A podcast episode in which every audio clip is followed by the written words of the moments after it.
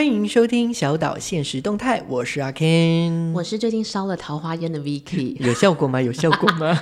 先跟大家说明一下什么是桃花烟，这也是我去了一个大哥大姐们的聚会，我才知道原来还有这种占卜的产物。桃花烟就是是一个塔罗老师的服务，就是你付他费用之后呢，他有点像是帮你做一个技改或者帮你烧纸钱的概念，隔空啦，他会拍那个影片给你看，然后那个就是这个烧的这个动作，就是目的是为了让你增加桃花，但是桃花不仅只有爱情，包含所有的人缘，所以就是希望你身边会有更多的好人来这种感觉。所以重点你不用在现场，所以你也闻不到那个烟的味道。你们真的都 已经不是第一个人问我这个问题，大家都会问说，那你会不会被骗？他有烧你怎么知道？你确定那个影片会被传给很多人，然后都收都收那个费用这样子？你说嘛，你烧了几天？录音的这一天是大概过了快一周，然后嘞，嗯，结果怎么样？你说嘛，你说嘛。好，我先前情提要一下，为什么我会对于这个法术？是法术施法仪式有兴趣，就是那个聚会上有一个姐姐，她就说她烧了桃花烟之后啊，才烧两个礼拜，她走到哪一个咖啡馆，跟走到哪一个公车站，逢人都会有正常的男孩跟她搭搭讪。我觉得她夸张了，没有，她不是那种会说真的，她说是正常的男孩，不是直销那种。然后真假真假的，然后你知道这种话题在那些女孩们的闺蜜心中，就是这种聚会就很容易引起波澜嘛，所以大家就马上来预约那个老师，马上现场私讯老师。现在烧了一个礼拜，嗯，路上的猫会来蹭我。你说猫草的味道？其实烧了木天蓼 这样子吗？所以我就在想说，希望桃花可以赶快来。就是各位听众，如果你在哪一个地方认出我，或是有认出我的声音，赶快来跟我相认，让我觉得我桃花烟烧的值得啊！会讲这个原因，是因为你想要找到你的真命天子女吧？天子刚好那个聚会是在邱泽跟徐伟宁发布结婚消息之后的当晚。那因为大家都是业界人士嘛，就会想讨论说哇，怎么会这样子？然后其实那个讨论有点像是，其实这两个俊男美女其实都是恋爱市场上的高级品，是他们不是乏人问津的货色哦。但是为什么在这个这个叫什么呃台语叫定桃这个这个时节 moment 吗？对，这个 moment。在这个 moment 为什么选择了彼此？我们就觉得说，那可能是他们也不是什么恋爱菜鸟啊，他们都是有社会经历的人了，所以要代表他们一定在有了社会经验之后，也有了恋爱经验之后，更认识自己的同时，因为够认识自己跟够认识世界，所以他们才知道你就是我千中千挑万选，对，千挑万选要选中的那个人就是你了。在层层的考量之下，他可能就是用他自己经验去判断之后，决定你就是我的真命天子或是真命天女。对，然后为了像邱泽跟徐伟宁一样遇到彼此的真命天子女，我们就决定去烧桃花。我以为你会说，我们就决定做这一集，告诉大家怎么去找自己的真命天子女，感觉好像在夜配塔罗老师一样。但是这也是我们这一集想要跟大家讨论一下，就是到底什么时候我才会遇到我的真命天子女呢？跟我什么时候才能判断出这是最好的时机呢？哎，那我问你，你觉得这世界上有童话般的爱情吗？你先定义什么叫童话般的爱情？那你觉得什么是童话般的爱情呢？嗯，不离婚不分家产，然后 比如。你看，最近王力宏也离婚了嘛？大小哎，但是小 S 没有，大 S 也离婚了吗？啊，我以为你会说哦，童话故事就例如说白雪公主最后跟白马王子在一起，快快乐乐这样子。但是白雪公主还为了得到这个丈夫还中毒哎，多哈扣啊！我为什么要为了遇到王子还吃一些什么鹤顶红之类的东西？呃，那你觉得有没有嘛？我其实觉得有啦，但是我对童话般的美好爱情的定义，可能不是像以前真的童书上的那一种，可能就是会另外一种形式，就就是你要有灵魂契合感。我自己觉得童话般的爱情，我现在定义会是。如果你的伴侣也是你最好的朋友的话，那这就很完美了。那 Kenny 自己呢？哦，我觉得会有童话般的爱情，但是没有童话般的婚姻。你戳中了大家血淋淋的那一块。你这样以后不能进入 S Hotel，你会被关在门口。因为我觉得进入婚姻之后是一种有点像契约吗？或是柴米油盐酱醋茶，就是你真的日常生活，哦、你要所有事情都要去可能对，而且都要去解。解决，这个有点像是婚姻，是不是比较像进入了一个合作模式，已经不像是进入一个感情波动这种关系？对，那那这样好了，基本上要到婚姻之前，一定是要先交往嘛，交往、嗯、那交往到婚姻过程中到底要多久？我们之前好像在某一个集数有讨论到，我们两个人可以接受闪婚吗？哎、嗯，没有，是你能接受闪婚。哦 对，你好像是完全不能接受。我自己是，如果有人要来跟我说，你明天要不去登记，我就是说好。哎、欸，你真的是一个 就是很 根本不用桃花烟的，对，什么都好，就是对世界充满好奇跟很积极的去做任何事情的人。但是我其实会先考量停损点啦，嗯、就是好，假设说我录完这一集节目，我礼拜六然后就跟中午跟一个人去登记了，我没损失，我钱也没花，脸也没丢。那如果要离婚的话，我也净身出户，所以我觉得没损失啊。但你完全没有，例如说会害怕或是紧张。例如说我我这个可能我们才交往一个礼拜，就像、嗯、就像你的烟只有一个礼拜的时间，不是他还会有很多效果，他会的，他很不便宜，他会的，对，真的可能因为烟，然后交、嗯、交往了一个礼拜。他就说：“哎、嗯，我觉得我们两个人很合，我们结婚吧。”你都不会想说他是不是骗你的财，或是骗你的色。这个就是我会考量到停损点，因为如果他是说：“那我们结婚吧，那我们开一个共同户头，你先汇五十万来。”我这个时候就会缓一缓了。我觉得你会跟他说：“那你先汇一百。”对，你先看谁道行高。到底谁骗谁还不知道呢？对，那因为像我就是比较保守型的，嗯、就我做事情都会先想想很久很久很久才会执行、嗯。可是你不会担心说想太久之后错失良机、错失良人吗？所以如果说真的要我闪婚，我觉得对于我来说最大的优点就是我可以当机立断。什么意思啊？今天我决定要结婚了，嗯，那我就不会想那么多了。那反正我就先结婚之后，哦、反正我就是一个碰到事情我就会想要去解决的人。嗯，我们就想办法。解决嘛？如果说我们已经决定这个契约是成立的，嗯、我们就是要一辈子在一起。但是我最近听了很多我身边结婚的朋友，就是进入了这个契约过程之后，我有渐渐的感受到婚姻现实的不易。就是那些现实啊，大家一开始就会说我们是夫妻俩可以一起度过的，有的时候有些康长度不过啦，然后度不过之后，那个爱情就会消磨。哎、欸，你你不能这样讲。嗯嗯嗯嗯，为为什么不行？一定是可以度过的，一定是想。办法，只要有两个一起愿意去面对。啊，其实就是当两个人的对于这一段关系的积极性都还在的时候，其实就可以。那如果渡不了，其实就是有一个人心可能不知道走去哪里了啦。那对啦，婚姻之不易啦，希望邱泽可以挺过去。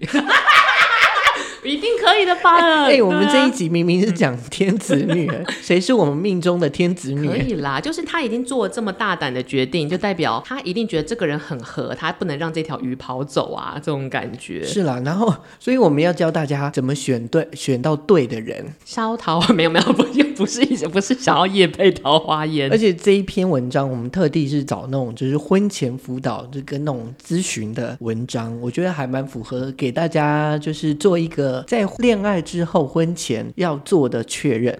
哎，我其实是在前几年才知道，原来世界上是有这个服务的，就是所谓的未婚夫妻前的婚前咨商。因为我一直在想说，这个是要干嘛？他们都决定要结婚了，应该很了解彼此吧？哎，这个其实很重要，哎，就是要让让彼此知道那个状态。因为有的时候，我们虽然都有想结婚的念头，或者是被逼的结婚，在这样的状况下是不平衡的。被逼着结婚，二零二一还有人会被被逼着结婚？我觉得有可能呢。哦，就是那种爸妈急着抱孙，你就随便这样子。好，我问我问你个问题：如果你现在就是有另外一半，然后有一天他就跟你讲说，哎、嗯欸，那个一百一十一年，嗯，我们十一月十一号去登记好不好？为什么？因为你看一一一一一一一，我们还可以十一点十一分，所以全部都是一。恶心，无聊。你会这样回人家、喔？对啊，欸、你的另外一半好无聊、喔。就是，所以呢，对，应该说，我觉得如果呃快速去登记这件事情很有趣，但是如果是为了什么一一一一一，我想说是微积分吗？欸好可怕哦！对，而且我觉得我最近把“恶心”这个变得有点口头禅，就对方讲什么我就说你真的好恶心，然后他们就会露出一个被打击的脸。我觉得我要修正这个用词。那这样对方不会很难过嘛？就是哎，我我提出就是哎，我们好像到了一个阶段了，然后我不是一个常常会提出就是我们要结婚的人，他会讲这件事情，可能就是恶心。龌龊这样子。我很喜欢这种两个字的用词。但是如果就是他讲的是，那如果明年不结婚的话，我们这段关系是不是要重新考虑？我可能就会想说，哦，我看他在逼我，哇，对，他在逼我，恶心，心中又骂了一次，这样子，对。这个时候可能我就会觉得，哦，那就被逼了，那就登记吧，反正有什么事情明年再说。因为你已经想说啊，大不了就离婚嘛。对啊，先汇个五十万过来。对，停损点就是他损失一点钱嘛，我是没有要损失任何钱。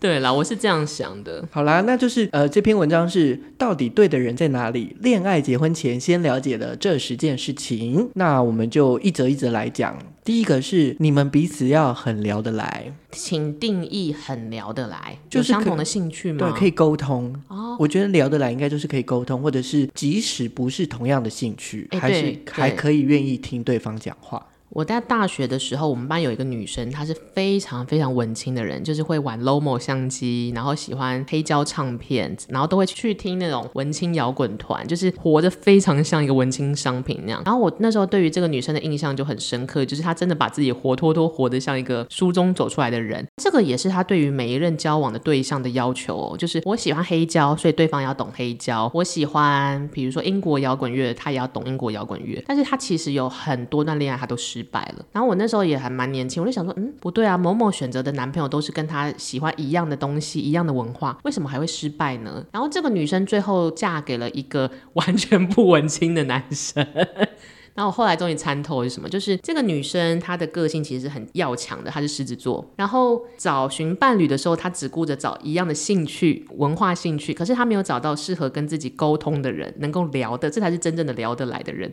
所以她这段这几段情当然就失败。那他最最后终于遇到一个可以跟他沟通，也就是所谓的聊得来的人。那能够聊得来已经很珍贵，你喜不喜欢黑胶又何妨？嗯，所以他终于面对了现实，这样子。而且还有一种，我觉得最高级的就是，即使我们两个在同一个场域里面，嗯、我们都不讲话，各自做各自的事情。哎、欸，我也很憧憬这个。我觉得如果跟真的可以做到这样，然后还心平气和，我觉得那这就是 match。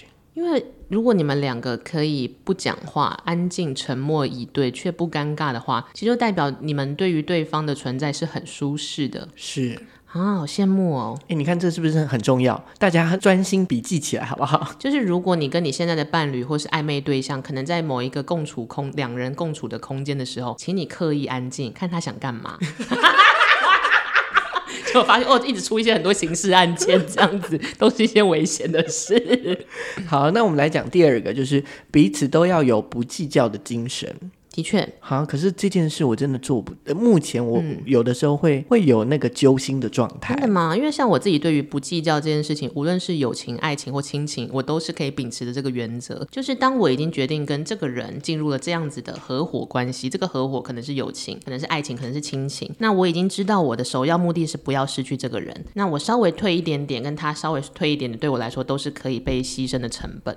好，因为我我必须用自己的案例，就是你知道，双鱼座就是一个铁 M 的娘男子，不是娘子。嗯 想说双鱼座想说什么？我是娘子吗？谁是牛魔王？这样子，好铁 M，对，水象星座都有点为 M。对，然后最近碰到有一件事情没有办法解决，我也想要问一下，就是 Vicky。好的，好的，桃花烟大师在这边听大家解惑，桃花 V 师。因为我另外一半有的时候他会比较晚回家，偶尔会来我家住这样子，嗯、可能晚上十一二点才会到家这样。嗯，通常呢，他会来我家的那一刻，就是晚上我都会准备宵夜给他，就是。嗯知道他要来，我就会、哦、我就会先准备好，即使即使我再忙再累，嗯，等他呃回到家之后，然后我就东西就会准备给在他桌上，然后给他吃。嗯，可是重点是他都不洗碗，而且我其实不止一次，我就想说，欸、那碗给你洗哦，因为我已经煮了嘛，我也、嗯、我还特地就是这样煮给你吃。嗯、那当然，我觉得我把东西煮给你吃，我就天经地义 OK。可是他不洗碗的是为什么？他不喜欢碰洗洁精，还是听他说好像是这然后反正哇，你这个只有一个解法了，洗碗机。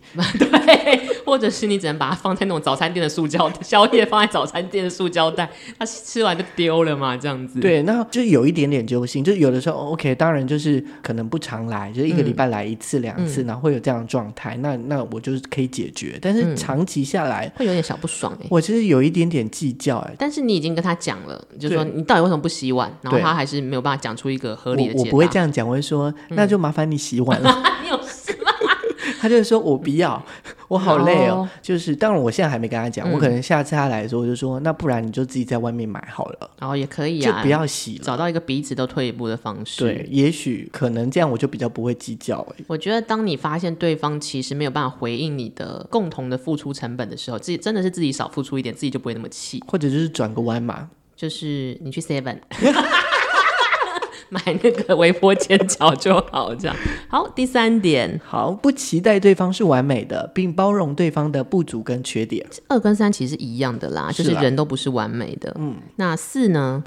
彼此都知道对方的财务来源，愿意一起规划家庭的财务计划。哎，这一点我一直想不透，我也想要听听你的意见。就是我身边有很多渣男渣女，就是单身的，他们都非常的各种多彩多姿。但是已经结婚的一些女生朋友，她们好喜欢管老公的钱。就比如说，我有一个女生朋友，然后她跟她老公也是去年结婚吧。刚好老公的侄子在他们结婚的时候那时候出生了，然后新生儿要包红包、蜜月礼什么之类，对不对？蜜月礼的行情是多少啊？一千到三千吧，我也不确定啊、哦，我真的也不知道。可是她老公好像不知道哪来听听来的突发奇想，就说我应该要包六万块给我侄子吧。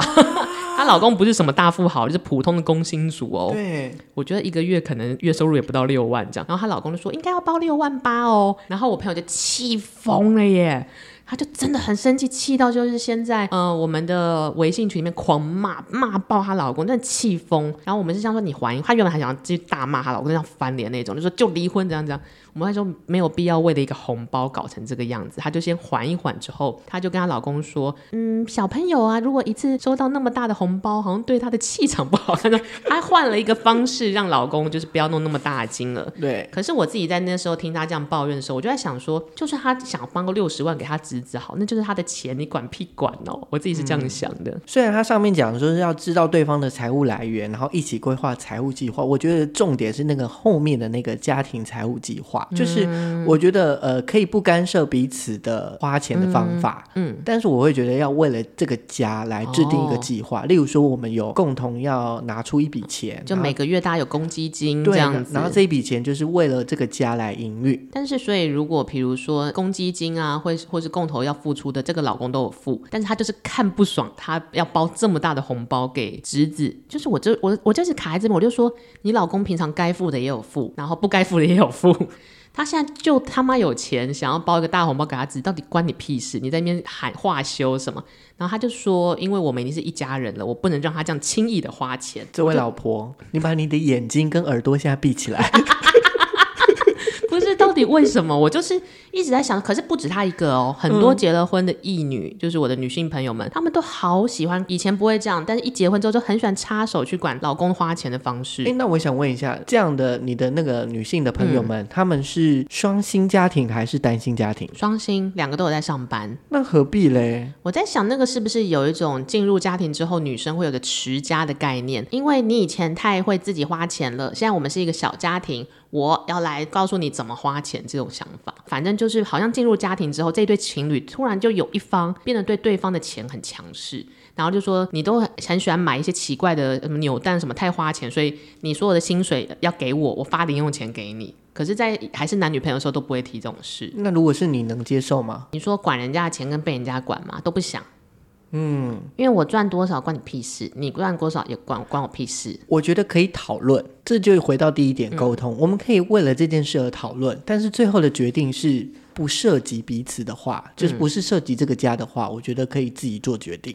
好了，不管我还是要买爱马仕的包包，在跟谁喊话？对，第五点，好，感情经得起考验，彼此的支持，愿意一起面对将来可能呃有的困难或是挫折。这件事情我也最近在思考这件事，就是我很喜欢思思考一些假设性的 situation，比如说你们感情浓烈，但是老公突然被车祸了，半身不遂，你会做出什么选择？终身半身不遂哦，这真的很难呢，对吧？然后或者是有一天你你们一起疯光到四十岁了，四十一岁的那一天，老公突然负债两亿，到底要离婚还是陪他一起度过呢？我就会在思考这种假设性问题。我觉得要有一个前提，就是你们的感情基础在哪里？感情基础在哪里？呃，钱啊。这怎么说啦？我就是你们是一起苦过来的，嗯，为了这个呃家庭打拼，然后可能打拼了十年、二十年，嗯。所以那个感情基础是我们是真的很用心的在维护这个家。如果真的碰到这样问，就真的要想尽办法解决啊。就是革命情感啦，夫妻是一起面对困难的一个一个共同体。最好的状态就是还是要有彼此的空间，然后我们可以想办法一起去解决这个困难啦。因为即使是夫妻，你们还是两个个体。坦白说，所以我觉得个体要保有自己的自由跟自己的精神支持是重要的。对，不然其实两个都会一起垮。真的。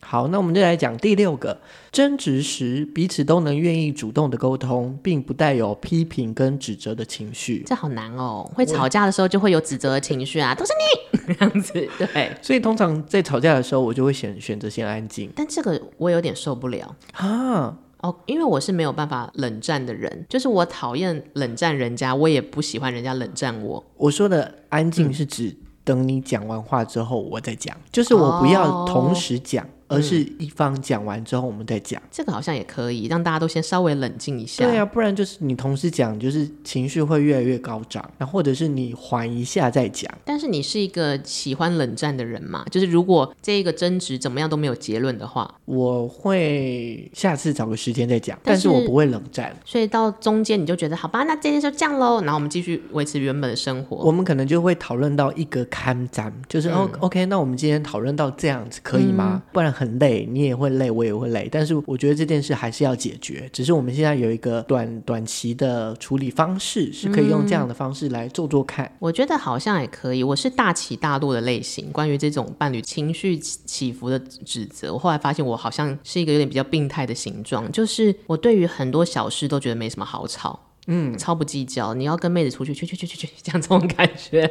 但是如果真的有一天爆起来之后，我可能就爆个两天，然后那两天就是会彻底抓狂，嗯、彻底的情绪暴涨，然后跟大冷战之类的。你不觉得这样情绪劳动好累吗？但是可能五年就那两天，所以还好。啊、对，但是我后来想想，这个其实也有一点不太好，因为你当场其实会把对呃。对方有点吓到，或者是骂的体无完肤，对，然后就回不去了，哦、就想啊，找下一个好了，欸、回不去了，回不去了。其实有的时候真的要注意一下，嗯、就是尤其在呃情侣或是真的在一起已经结婚了，就是有些话真的不能讲。例如，例如你完全不能接受被讲的话语，像是什么？我觉得啦，如果说真的是交往的话，就不要讲说要分手的这样的情绪话哦，不要没事就唠狠话，说要走这样子。对啊，如果对方一直跟你说我要走了，我就会真的让他走啊。你怎么那么薄情？没有啊，那是你自己说的，因为有点像。可是这种我要走喽，就是要走喽，要要真的要走了，就是很明显就在等你挽留他啊。如果是情绪上面的话，嗯，因为我会觉得说你讲的话你就要负责哦，你都愿意讲出我要走了，我要离开了，嗯，那表示你真的是有这样的心，我就会觉得你有这样的。我跟你是完全相反的，嗯，我觉得人是不会把自己真正想要做的事情讲出来，比如说。很多人会常嚷着我要去死，我告诉你，真的会嚷嚷的人，最后都会活得蛮好的。对，然后真的会做出什么傻事的人，都是一一声不吭就去跳楼或干嘛。所以那种我觉得会说我要走了，我要真的要走了，真的真的要走了，我要穿鞋 这样子，这种都不会离开家门。你到底要弄多久？哎，这跟男生跟女生有关有差别吗？有关系吗？我觉得性别多少也有啦，个性也有。可是那种真的会完全要跟你分手，他就会一声不吭的消失。是。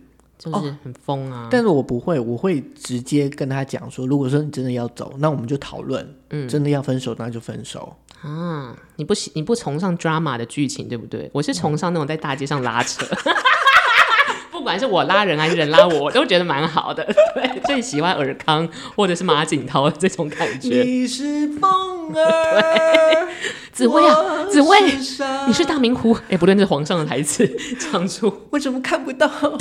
为什么看不到你尔康？怎么看都看不见了呢？对，好了，我们看继续第七个，就是愿意接纳彼此的原生家庭。这个对于要进入婚姻生活的人是很重要。我坦白说，因为结婚是两个家的事情，对，你避不了，除非你们两个都无父无母。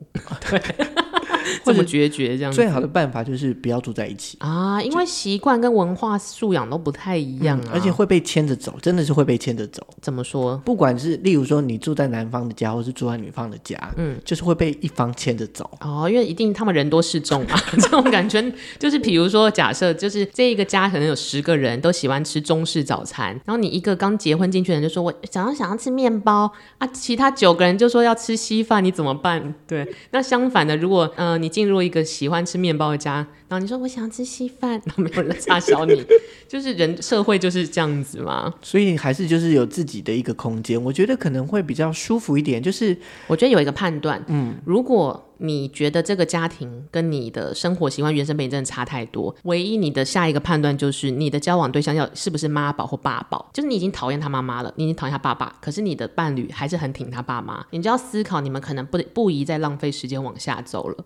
哦，就是有没有向着你？对，就是你，比如说他爸一直吃槟榔，可是你就是讨厌吃槟榔的人，可是他跟他爸感情超好，超挺他爸，你就要想一想哦，就是他以后任何你看不顺眼的事情，他都会照挺他们家的人哦。但如果说他一年只见两次面，嗯，可是我觉得这就是有没有转换的余地？对，嗯，只见两次面吗？很难抉择了吧？然后就发现他爸牙齿都掉了，这样是不是？对。就是如果只是见两次面，就有距离的美感，我觉得就好。但是如果他是在精神上也没有办法抗拒爸妈的圣旨，我觉得就要考虑。就他爸妈可能会打电话隔空来遥控说，幼稚园要读哪里哦，然后你坐月子要坐哪一家，你一定要怎样怎样讲。然后如果你的伴侣都整盘接受，还拿这件事来压你的话，我觉得就有点不妥。像我最近在健身房的时候，电视上都会放 Discovery TLC，然后就会看那个我的男朋友是妈宝，然后我就感受到。在于没有爸妈的支持底下，真的感情会一直破碎掉。哎，如果你的男朋友又那么爱他的原生家庭的话，所以继之前就是小岛现实动态跟大家讲的，就是如果真的要交往，一开始就住在一起之外呢，就一开始交往的话，就赶快见彼此的爸爸妈妈，先见一下家长嘛，不合就算了啊。我之前有一个表哥，然后他跟那个女朋友交往好像快十年吧，终于带回来家里有过年。然后因为我有很多个阿姨，不是挨着挨一辈子哦，对对对。我现在想，他就在浪费那个女朋友时间。他要是在交往第一个礼拜就带进来，那我阿姨第一个礼拜就是个势利眼，就说这个人太矮了，那你们就不会有那么深厚的感情，就可以马上淘汰了。那你就已经耽误人家六六年的青春，然后这时候再发现矮这件事情不能救嘛？他就是一五八，不然怎么样？你就会浪费人家的时间啊。所以我觉得早早面对现实是在关系里很重要的一个关卡啦。就是呃，当彼此都能接纳到彼此的原生家庭的状态，其实就是就有点像。门当户对有一点点，欸、真的耶，就是门当户对的情况下，就代表你们的思想也会是一样的，生活习惯也会一样，会减少有摩擦的机会，嗯，比较不会那么辛苦啦。第八点，愿意一起解决问题，提高抗风险的能力。我觉得第九点跟第七点都跟第八点是一脉相承的。第九点是相似的四观：人生观、价值观、家庭观、婚姻观。其实都是在讲七八九七，就是你要接纳彼此的原生家庭，愿意一起解决问题，然后你要有相似的人生观、跟家庭观、跟文化观、跟婚姻观。其实讲的都是你们要有一样的、类似的背景、类似的信念。然后类似的生长环境，你们才能面对问题。即使没有一样的观念，也要彼此尊重，就是可以沟通，可以聊得来。哦，真的耶，这个就是真正的聊得来呢。管他什么黑胶不黑胶，对呀、啊，比起黑胶，要要能做个手帕胶才重要吧。还有就是最后一点，就是在性爱上的彼此喜欢，身体的相信吗？对，我最近也虽然我们不到二十岁。嗯 聊这个话题好吗？这样子，现在几点？我最近有看几个，就是两性专家，他们就会说婚前试车超重要。我以前没有特别想过这件事情，但我常常看 D 卡上面有人就说什么，嗯、呃，交往了很久，终于跟男朋友突破那一关，才发现男朋友可能下体不好，就是他不喜欢，下体不满足，跟以武阳光致敬。对，那这个时候到底要结不结？哎呀，真的是很难呢。就是精神面很合，但是身体不合，这个时候要怎么办呢？就是看他就是比较在意的是精神面，还是也在意就是身体方面。但我觉得终究一定会有问题耶。当你意识到所谓不合，就代表可能真的离你标准很远。然后你现在是假设觉得啊，这个人还是一个好人，那我们就结婚吧。身体算什么啊？可是这就是你未来没有遇呃未来没有遇到关卡的时候，就会顺顺的过一生。要是你遇到一个三观四观跟你很合的男子，下体也跟你超合，哇，你注定出轨，你这个未爆弹就被你啪的点开，真的好难哦，所以不要结婚好了。我最近看一些婚姻之路风雨飘摇的朋友们，我的结论就是，大家最好在进入一段感情跟进入一段关系，那关系可能是婚姻的时候，要先面对自己，就是你要认清自己要什么，你到底是黑胶重要，还是谈得来重要，还是妈妈喜欢重要，还是老二重要？就是你要先认清你自己要什么，要先直视自己啦。就是彼彼此也要直视彼此的状态，就是自己的状态也好，别人的状态也要没错。然后你不要试图去改变别人，也不要试图去改变自己，因为改不了的。嗯，那个就只会是会变成说短暂的容忍。然后当你们他遇到如果更 fit 他，或你遇到更 fit 自己的人，那就是哇，这就是未爆弹会炸开，然后三个人四个人大家都被炸毁。嗯，那还不如你一开始就要面对自己，然后你就会寻找适合自己的人就会出现。所以这十件。是呢，就是提供已经在恋爱或者是想要结婚为前提的这个恋爱的人呢，教你们怎么找到对的人啦、啊。那就放在大家都单身，就去一直烧桃花烟，一直私讯老师。但是 Ken，你有想过你在哪一个人生阶段自己是最可能遇上真爱的时候？其实我本来是一个不婚主义者，Really？真的，我就觉得。可是你感觉很适合做家事。感觉就很 很细心啊之类的。我觉得一个就是原罪，就是我觉得我是一个抖 M 男子。抖 M 不适合结婚吗？只要是对方，我就会想要迎合对方的状态。是。可是，可是其实在这个长期的关系之下，我会觉得我会不平衡。哦。在因为所以这样的状况下，因为你是在迎合。对，所以我会觉得，呃，如果不是找到一个平衡的状态，我觉得我结婚就是被逼的。哦，所以其实你虽然想要让大家都开心一点，可是你还是知道自己的。底线在哪？所以不会那么轻易就说，嗯、哦，好啊，好啊，那就结好了这样子。我就是会想很多的吧，就会就找到不平衡的时候，就会有点揪心。嗯、你是试用期很长的人啦，就是 如果今天要大家要卖冰箱给阿 Ken 后，试用期可能是十年 这样子。但是我必须承认说，就是我我刚刚不是说原本我是一个不婚主义者嘛？那、嗯、我曾经就是在很稳定的状态，可能就是那个平衡感是刚刚好的。嗯，有一度我觉得说，哎。好像结婚也没有不好。哪一度？哪一度？我我也不知道。就是例如说，我从捷运站走回家路上，嗯、可能是下午大概五点多，然后有点凉风，嗯、我走一走就觉得，哎，好像结婚也不是坏事啊。然后跟这个人在一起长长久久的，虽然有的时候也会吵架，但是我们就是就是乐趣的那种吵，然后也、啊、也可以沟通，就是有一种未来感。对，你可以想象出跟这个人在一起的三十年、四十年、五十年后，对。哦，那个 moment 就会想结婚。的确呢，我自己的话是有一次在某一任交往，哦，那时候真的交往好久，有没有七年啊？忘记了，反正交往很长的一任的风象星座的男子，对。然后本来就是一直吵吵闹闹，过几年就是他也是花心花心，但是我其实不以为意了。有一个 moment 的确是想跟他结婚，是他哭着求我不要走的时候。等一下，所以你是有那个眼泪控吗？嗯、呃，没有，就是觉得这个人平常不是这个状态，但是他今天愿意为你展现出他最深层的那一面，就是好像可以哦，这种感觉。你要拨开你自己的心，你是抓马控的哦，所以我应该就是说，我就是要走，不要走，我要走，然后你不应该说好，我原谅你，然后这就不够抓马，太 peace 了，是不是？但是你的那一刻是让、嗯、我觉得关键哦，我觉得关键是我可以看到这个人展现展露出他最他很鲜为人知的那一面，我觉得他对我是充满信任感的，所以当我感受到这个人是这么信任我的时候，我就觉得那我们也可以走向更私密的下一个阶段。嗯，对。后来为什么不结婚呢、啊？那就是冷静下来想说，干不靠谱啊。就是一个不靠谱的家伙啊！你知道，drama 过之后就回到现实生活了。好啊，那哎、欸，那你有没有想说结婚这件事情，听过或者参加过特别的，或者是你自己想要怎么样的一个结婚的仪式啊，或者是在哪结婚这件事？我自己是一个对婚礼超无感的女生，就是我如果去参加朋友的婚中式婚礼那种，就算是教堂婚礼也好，我就会在下面偷抽烟，想说尬不尬，有个无聊这种。但你没有想没有想象过自己的婚礼吗？我会这样讲，原因是因为就是、嗯、呃，就是我我上一段八年的婚姻，呃，不是婚姻。